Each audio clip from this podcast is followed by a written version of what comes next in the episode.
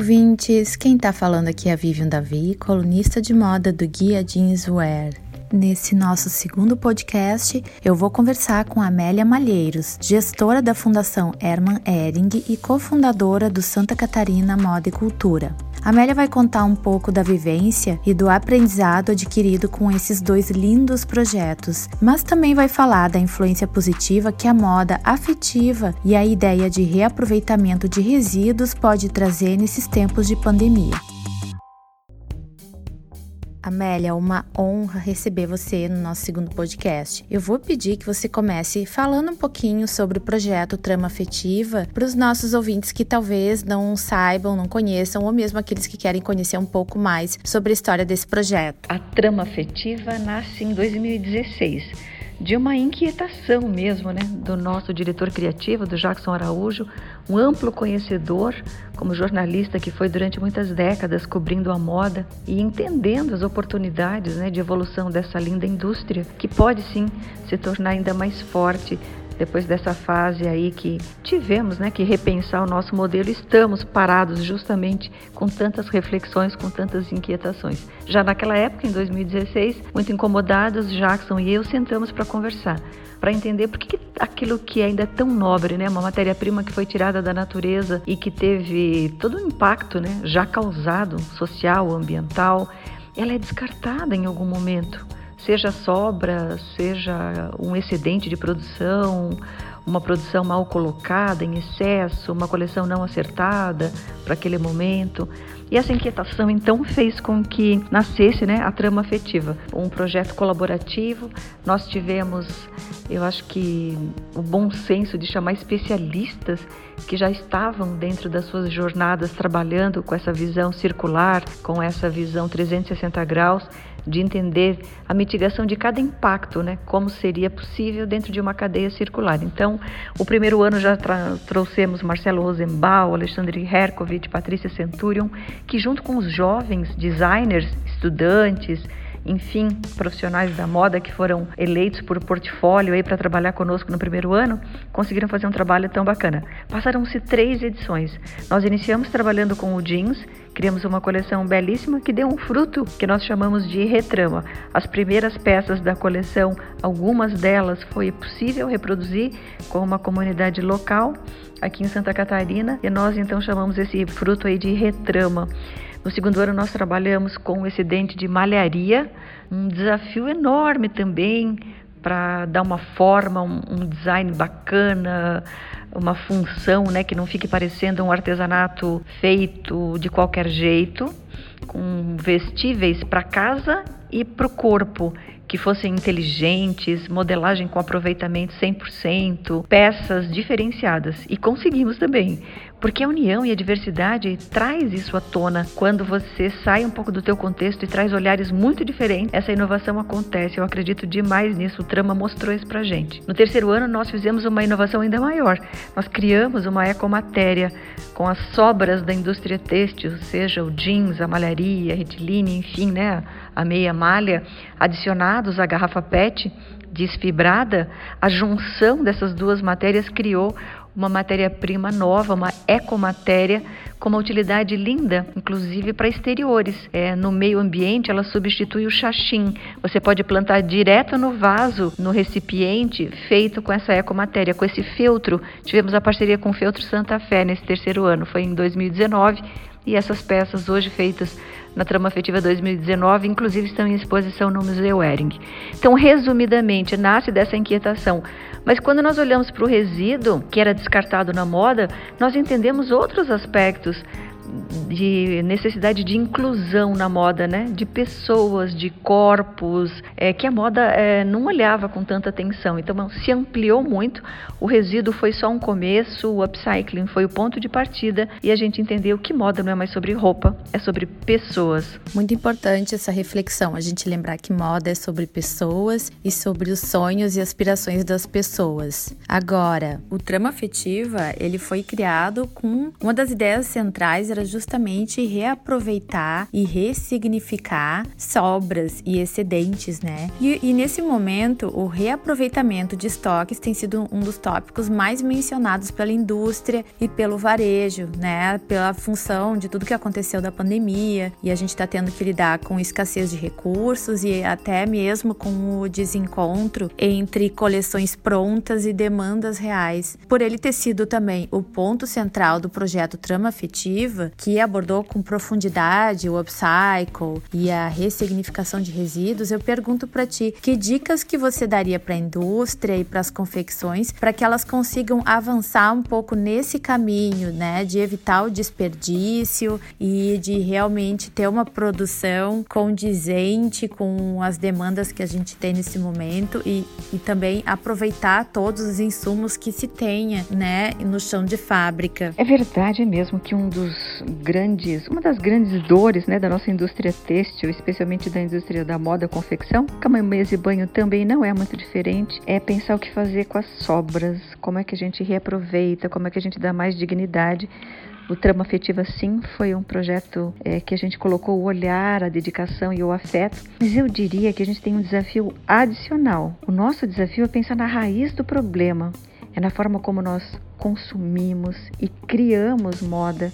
Isso tem me incomodado muito e mais agora ainda nesse momento que estamos vivendo. A loucura nessa engrenagem doida de criar tantas coleções por ano, de ter um consumo que talvez tenha sido um pouco mal interpretado como uma indulgência para o consumidor, que, enfim, precisasse ter um pouco mais de equilíbrio, levou a um exagero em, em determinados momentos para se comprar até o que não se precisava. Bom, eu acho que a gente está repensando várias coisas, como a gente se relaciona, como a gente se alimenta, como a gente consome. Eu não tenho certeza quantos desses movimentos eles se fortalecerão para depois da pandemia, quantas coisas ficarão aqui nesse momento único e a gente até vai querer esquecer um pouco, mas particularmente eu sempre penso no que eu posso fazer, né? Não consigo cuidar do outro, eu preciso cuidar do meu hábito, do meu comportamento, do, dos meus valores e eu tenho pensado muito nisso. Então eu penso que em termos de indústria, falando de indústria, nós temos um convite para repensar lançamentos de coleção, é, calendário de forma geral. A gente faz os lançamentos muito antecipados. Quando começa a estação, a gente já está promocionando, o produto perde o valor fica uma competição muito injusta, porque entre grandes e pequenos também não há uma forma de equacionar bem, né, uma equação que não fecha. Então eu diria que além de trabalhar sobras, que sempre vai ser algo muito importante, e tem aí muitas oportunidades de criar quando você realmente se dedica para olhar com atenção e entende como o design pode ser uma ferramenta agregadora, a gente precisa pensar um pouco na causa. E eu penso que a causa começa com a descoberta né, do posicionamento do seu produto, da sua marca, o quanto você traz aqui de genuíno, de criativo, de autoral, o quanto você entrega de valor qual é a velocidade com que você quer que isso aconteça? O quanto você espera desenvolver um modelo de negócio que seja sustentado para ser sustentável, enfim.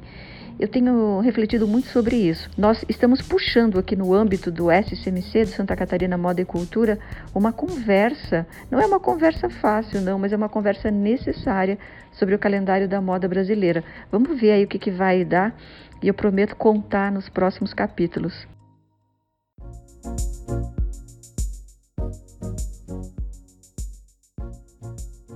Bom, já que nós estamos falando em reaproveitamento de estoques, isso me leva ao nosso próximo ponto, que é sustentabilidade. Essa tem sido uma busca muito forte do segmento denim e, como nós sabemos, no mundo existem diversas versões para abordagem sustentável do fashion business. O trama afetiva, por exemplo, ele mostrou como essa palavra ela pode transbordar um sentido muito real com o uso de comunidades, como naquele momento em que vocês se uniram ao cardume de mães. Achei que foi um exemplo incrível. E eu acredito muito que esse tipo de iniciativa possa dar uma versão brasileira à palavra, ao conceito sustentabilidade. E aí eu te pergunto, tu não acha que as indústrias podiam explorar mais essa ideia de apresentar a sustentabilidade como uma abordagem mais humana, voltada para as práticas e não necessariamente para grandes tecnologias? De repente isso tem um jeitão mais nacional, mais brasileiro, né? Seria uma forma de apresentar uma versão brasileira para abordagem de sustentabilidade. Falar de atributos sustentáveis sustentáveis na moda não é algo tão simples.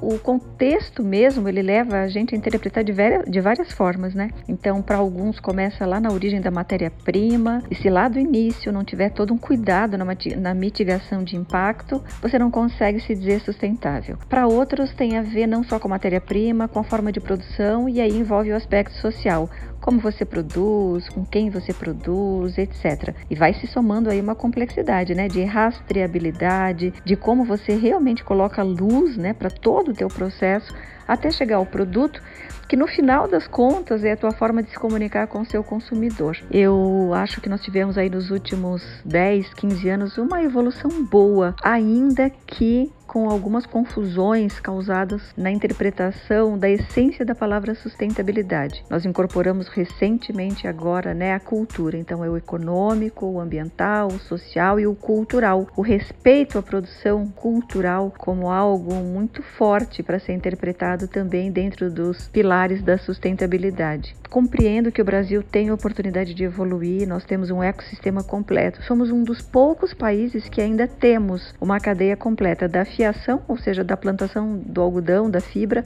ou mesmo para fibras artificiais também, de uma produção local, até um varejo enorme, né? A indústria passando por todas as suas fases, tecelagem, etc. E até um varejo com um número muito grande aqui de possíveis consumidores, o que torna o Brasil um mercado muito atraente para as empresas daqui e para as marcas de fora também. Quantas dessas pessoas, qual é a parcela verdadeira de consumidores que, ao entrar numa loja, estava interessado em atributos sustentáveis? É uma pergunta para cada um que está ouvindo agora. Quanto você já parou para se perguntar quando você fez isso? É, quem fez a sua roupa? Movimentos aí trazidos né, pelo Fashion Revolution? Como a sua roupa é feita? Quais são os impactos que ela causa? A parcela é muito pequena ainda, essa que é a verdade. A maioria olha para atributos tangíveis, qualidade, preço, modelagem, design. As coisas não se excluem, na minha opinião. De novo, não é um mundo do ou, é um mundo do e. Você precisa agregar valor. O teu produto tem que ser lindo, atrativo. A gente não compra moda porque é sustentável, a gente compra porque é bonita, porque ficou linda, linda, porque deixou a gente maravilhosa, maravilhoso. E aí a gente vai somando atributo, porque tem qualidade, porque aquela marca, ela tem ações para além, né? Ela consegue já me tocar além do bolso, ela consegue me tocar no coração, ela consegue conversar comigo em outra esfera. E o que eu penso que é um saldo positivo do momento em que a gente está vivendo, eu só não sei em que proporção, eu não consigo, eu não, a minha bola de cristal ultimamente está falhando. Então eu não consigo dar um, uma projeção assim de quantos de nós sairemos mais conscientes sobre aquilo que consumimos. É uma reflexão muito pessoal. Quanto você vai olhar para atributos sustentáveis naquilo que você consome, não só na roupa, tá? Porque quando você começa a olhar para esse tema, você olha como você se alimenta, como você usa o transporte público, como você se relaciona com as pessoas, quem são as pessoas que se relacionam com você, qual é a notícia que você consome, é, enfim, você é um hub, né? E esse ecossistema do qual você faz parte, ele é muito sensível. Então, olhando para esse tema, entendendo que o Brasil sim pode ter uma oportunidade por ter essa cadeia completa no denim e na malharia em especial, né? Nos setores aí que nós somos mais fortes, malharia mais para o sul, denim, São Paulo e outras regiões, eu entendo que nós temos uma oportunidade imensa na mão. Se as marcas conseguirem fazer comunicações mais assertivas, mais afetivas, relevantes, terá, na minha opinião, uma receptividade melhor do consumidor, uma parcela maior de consumidores propenso a dar valor a atributos sustentáveis na moda. Tu não acha, Amélia, que o produto carregado de sentido afetivo nesse momento poderia contribuir muito para liberar o consumidor da culpa de consumir nesse momento, se né, tanto os fabricantes quanto o varejo conseguissem comunicar, calcar mais o próprio discurso na ideia do consumo como uma ação reparadora, com efeito curativo para nossa própria economia. Tu não acha que esse seria um filão que a gente devia explorar nesse momento para ajudar mesmo ao ciclo da moda, né, retomar um pouquinho da sua velocidade, talvez na, não no mesmo ritmo anterior, mas num, num ritmo confortável e, e que desse um, um novo rumo para, enfim, para a indústria da moda como um todo? Muitas marcas é, diziam, né, que o consumidor estava no centro da sua estratégia. Bom, agora a gente vai realmente entender, né, o quanto isso era verdadeiro ou não. Nós vamos ter que ter um pouquinho de paciência com o consumidor porque nós somos esse consumidor que está dentro de casa, é, fazendo muitas perguntas, com poucas respostas, muitas dúvidas. Então, eu acho que tem um tempo para a gente se habituar a comprar no digital, a comprar no online, né? E, e especialmente no que tange a vestuário, as dúvidas né, que estão presentes aí com relação à abertura de varejo físico, a provar roupa na loja. Eu acho que nós vamos ter que ter um pouco de paciência conosco enquanto consumidores para entender esses novos movimentos de adaptação ao consumo. Mas eu quero alertar para a importância de a gente não se fechar numa ostra, assim, para a gente não se isolar, entendendo que é, não consumir seja o remédio. Eu não acredito nisso. A economia gira quando nós temos recursos girando. Nós temos que tornar o nosso consumo mais consciente, e isso é uma verdade. Nós temos que escolher as marcas que falam conosco, né, para além dos atributos tangíveis, para além de preço, qualidade, design, quem tem uma causa verdadeira, quem defende um propósito, quem sabe a sua missão aqui com mais clareza e comunica, eu acho que vai receber a nossa preferência. Então eu penso que aos poucos nós vamos começar a fazer novas escolhas, seleção de marcas, de produtos, olhar talvez um pouco mais para a comunidade local, para uma produção local. Quando eu digo local, é nacional mas também é local, né, de onde você está. Mas a moda brasileira, talvez ela é, vá receber agora um nível de atenção ainda maior. Muita gente que viajava não viajará mais. Quem enchia a mala lá fora e comprava, trazia para cá, não fará mais no curto prazo. Então nós temos oportunidades muito bacanas. Por isso temos que estar sempre prontos aqui para atender o consumidor, que somos nós mesmos, né? Eu sempre me incluo quando eu estou falando do consumidor. O que que eu quero? Eu quero uma boa relação custo-benefício. Eu quero uma moda que fale comigo, que me represente eu quero uma roupa que mostre e permita que eu expresse a minha identidade. E isso é a coisa mais linda da moda. Uma indústria que gera milhões de emprego no Brasil, uma cadeia completa. Se a gente for levar isso ao varejo da moda, então gera milhões mesmo, né? Mais de 6, 7 milhões de emprego aí, dados de Abit, a BVTEX. Então eu penso que agora é a hora sim de a gente entender o consumidor no centro da estratégia, comunicar o que nós temos de posicionamento, de valor, com afeto, com respeito, entender o tempo de consumo. Mas para o consumidor, que somos nós, o recado é esse. Nós precisamos fazer essa economia girar, então vamos fazer boas escolhas, escolhas conscientes de marcas que nos representam, mas não vamos ter o egoísmo né, de, de achar que o fato de não consumir ou o fato de poupar, é, que sempre é importante, né? A poupança é tributo também de inteligência das famílias, mas que fazer isso radicalmente agora e abrir mão de tudo só vai, vai trazer mais dor do que trazer recuperação para essa indústria. É um assunto muito delicado, é muito vulnerável falar nisso. Parece um simples apelo ao consumo. Não é. Que a gente volte a fazer isso com cuidado, que a gente entenda que o poder né, está nas nossas mãos como consumidores e que olhe para essas marcas que estão sabendo se comunicar e para as marcas fica esse recado. Então, que se comuniquem para além dos seus atributos tangíveis. É um convite para todos nós nos repensarmos. Bom, eu sou suspeita para falar porque eu acredito muito nesse tipo de comunicação. Independente da, da classe do consumidor, eu acho que ela pode funcionar se ela for na linguagem certa. Mas, Amélia, eu quero agradecer imensamente em nome de toda a equipe do Guia Jeanswear a sua participação e vou deixar um espaço final aí para você fazer um convite para os nossos ouvintes, um convite muito especial. Quero fazer um convite para conhecerem o movimento eu Visto Brasil. É um movimento que nasceu no âmbito dessa indústria têxtil catarinense, já ganhou o Brasil. A ideia é que a gente chame atenção para a moda brasileira, que tem um DNA próprio, lindo. Então, todas as redes sociais, o site euvistobrasil.com ou Eu Visto BR nas redes sociais, vocês vão encontrar um, um, filme onde a gente conseguiu mostrar um pouco né, dessa beleza da moda brasileira em todos os setores. Eu queria deixar esse convite para a gente olhar tantos movimentos como o feito no Brasil, entre outros que estão aí com tamanha importância para ressaltar a moda brasileira, também para conhecerem Eu Visto Brasil. E se puderem compartilhar e valorizar né, essa moda brasileira, é o meu convite, então, e um agradecimento especial por esse tempo juntos aqui.